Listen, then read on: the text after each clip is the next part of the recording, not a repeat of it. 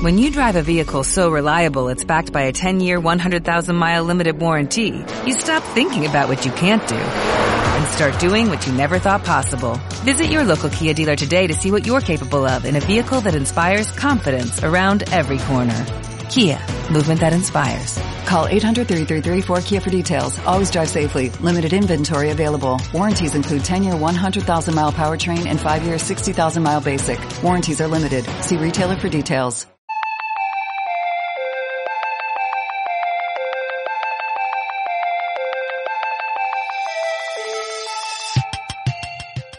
¿Qué tal? ¿Cómo estás? Por acá, Domingo, un placer. Que has querido aprender más sobre este tip de poder.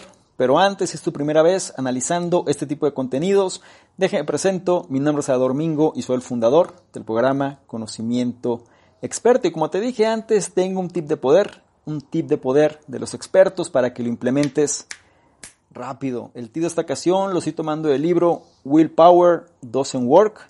Lo podemos traducir como la fuerza de voluntad no funciona o no sirve, o al menos no es suficiente, de su autor, Benjamin Hardy. Este es un libro que al momento de estar haciendo este tip de poder aún no se encuentra disponible en el canal, pero si la información que te voy a compartir te resulta de interés, te invito a que vayas a la pestaña comunidad y votes por el libro si es que se encuentra en la terna y si no, por favor comenta donde estés analizando esta información que quieres que sea el siguiente en ser liberado. Espero que la información que te voy a compartir realmente capte tu interés. Este es un libro que en sí mismo ya genera cierto conflicto, cierta controversia, porque nos habla del concepto de la fuerza de voluntad y nos dice que la fuerza de voluntad realmente está sobrevalorada. ¿Y cómo puede ser esto si siempre se nos ha dicho que la voluntad lo es todo? No importa las circunstancias, si nosotros tenemos la fuerza de voluntad suficiente, vamos a poder conseguir eso que estamos buscando, ¿cierto? Aquí te pido que seas ecléctico, te pido que analices con atención lo que te va a compartir y entonces tú saques tus propias conclusiones. Recuerda, nada está escrito en piedra y lo más importante es que obtengas la información que para ti genere los mejores resultados. ¿Ok? El concepto de fuerza de voluntad es el primer tema que toca este libro y nos dice cómo muchas veces nosotros entendemos la fuerza de voluntad, que viene siendo un músculo, ¿sí? un músculo que conforme más lo pongamos a trabajar, más fuerte se va a hacer. Y entonces más fácil va a ser que consigamos todo lo que queremos.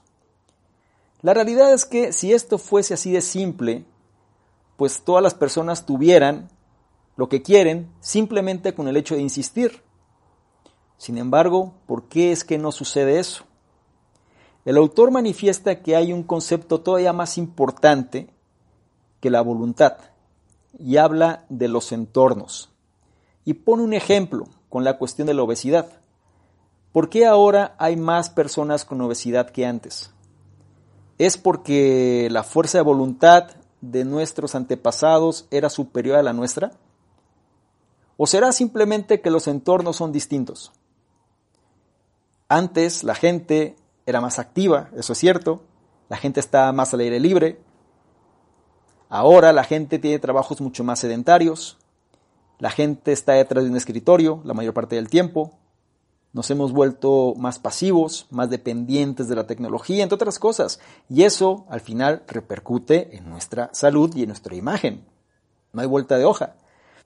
Claro, la fuerza de voluntad puede tener cierto peso, pero Vamos siendo un poquito más incisivos. ¿Qué sucede con las personas que tienen fuerza de voluntad pero el entorno es adverso? ¿Cuántas veces no ha pasado que alguien dice es que yo quiero emprender pero mi familia no me apoya? Es que yo quiero cambiar pero mi gente no me escucha. Yo quiero hacer esto pero la sociedad a la cual pertenezco no lo entiende. Y sí, la persona puede tener mucha fuerza de voluntad pero si el entorno es adverso, de poco sirve. ¿Verdad? ¿Te parece familiar la historia? Sucede más de lo que te imaginas. Entonces nosotros tenemos que empezar a comprender que parte de la clave para poder conseguir lo que estamos buscando es crear los entornos adecuados. Y sobre esto el autor manifiesta un concepto, bueno, dos conceptos muy interesantes que habla sobre la evolución, pero la evolución natural y la evolución domesticada. ¿Sí? La evolución natural es esta cuestión de Darwin, donde la especie que mejor se adapta a su entorno es la que sobrevive, ¿no? O la que mejor sobrevive. Si el entorno obliga a la especie a que disminuya su tamaño, pues la especie va a disminuir su tamaño. Si es que realmente quiere estar dentro de ese entorno o por lo menos ser lo suficientemente hábil para poder sobrevivir ahí. Después tienes la evolución domesticada. No me meteré en los detalles de eso porque tiene que ver con otros temas que están fuera del alcance de esto, pero la evolución domesticada es la que está bajo la dirección humana.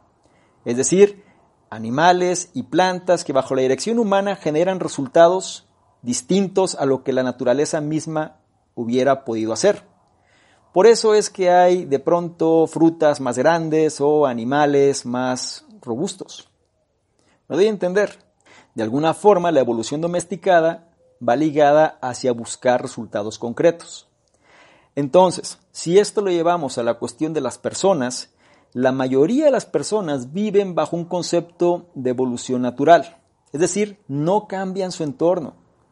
No lo cambian y simplemente forman parte de ese entorno, se condicionan por ese entorno y al final ahí se quedan.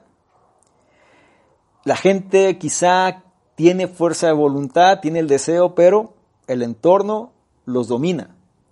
Pero hay otro pequeño grupo donde funcionan más como evolución domesticada, es decir, adaptan el entorno para que este entorno los obligue a convertirse en quienes quieren ser. Algo así como lo que comentaba Maricondo en la magia del orden. Hay que crear entornos para que nos ayuden a convertirnos en lo que queremos ser. En pocas palabras, tenemos que acostumbrarnos a crear entornos que nos obliguen a conseguir esos objetivos que queremos. La palabra o la frase clave aquí es que nos obliguen. Hay que acostumbrarnos a eso. Y una forma que el autor da para ayudarnos a conseguirlo es mediante un concepto que él denomina el peso muerto.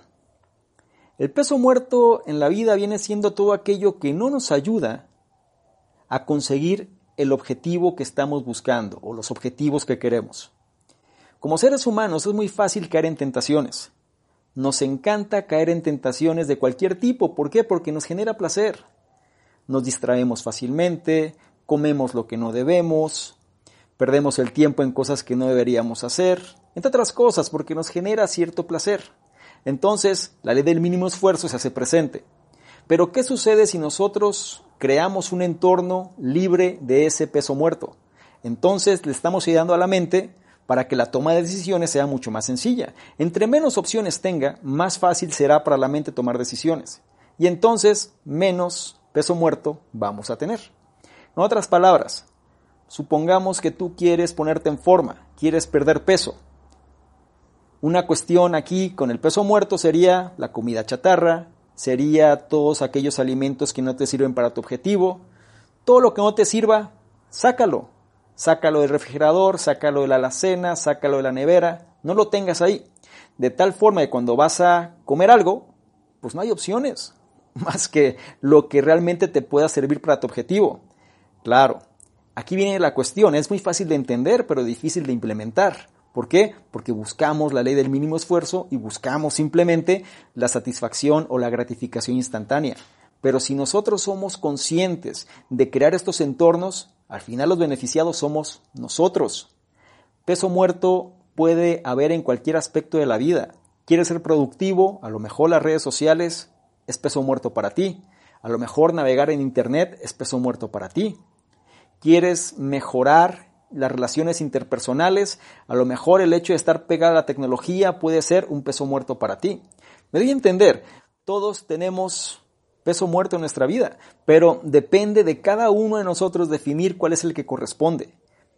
Como te digo, no hay reglas absolutas y no nada más es la fuerza de voluntad lo que se necesita para conseguir las cosas. Tenemos que pensar de una forma más estratégica y sobre todo tener más claridad para ayudar a nuestra mente a que la toma de decisiones sea mucho más sencilla.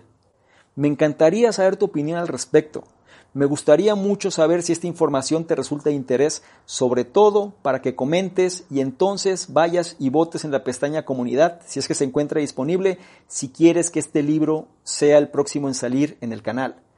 Un análisis completo de este libro va a profundizar mucho más en estos conceptos que te acabo de decir, pero dependerá mucho de tu interés. Así que comenta. A su vez, si esta información la consideras de valor, no olvides evaluarla y compartirla porque de esta forma nos ayudas a llegar a una mayor cantidad de personas. No olvides que en la descripción vas a encontrar enlaces que te van a llevar a nuestros diversos programas, incluido el reto 60-100, este reto donde te llevo de la mano para ir ajustando tu estado mental a lo largo de varios días para que seas una mejor versión. Y por último y no menos importante, si quieres que interactuemos de una forma más dinámica, ¿por qué no le tomas una imagen, un screenshot a este contenido?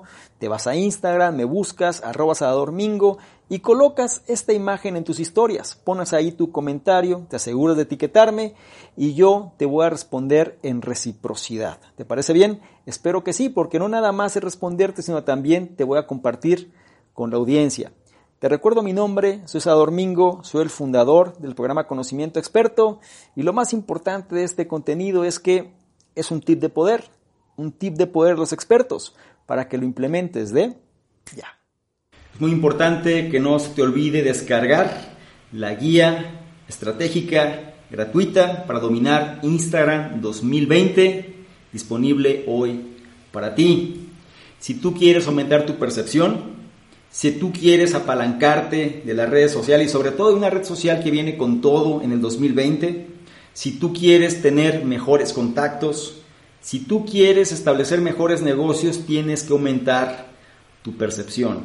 Y la guía secreta, estratégica de Instagram, o más bien para dominar Instagram 2020, te va a ayudar en ese objetivo. Presta la atención, es gratuita, está disponible ahora para ti y sobre todo implementa este conocimiento.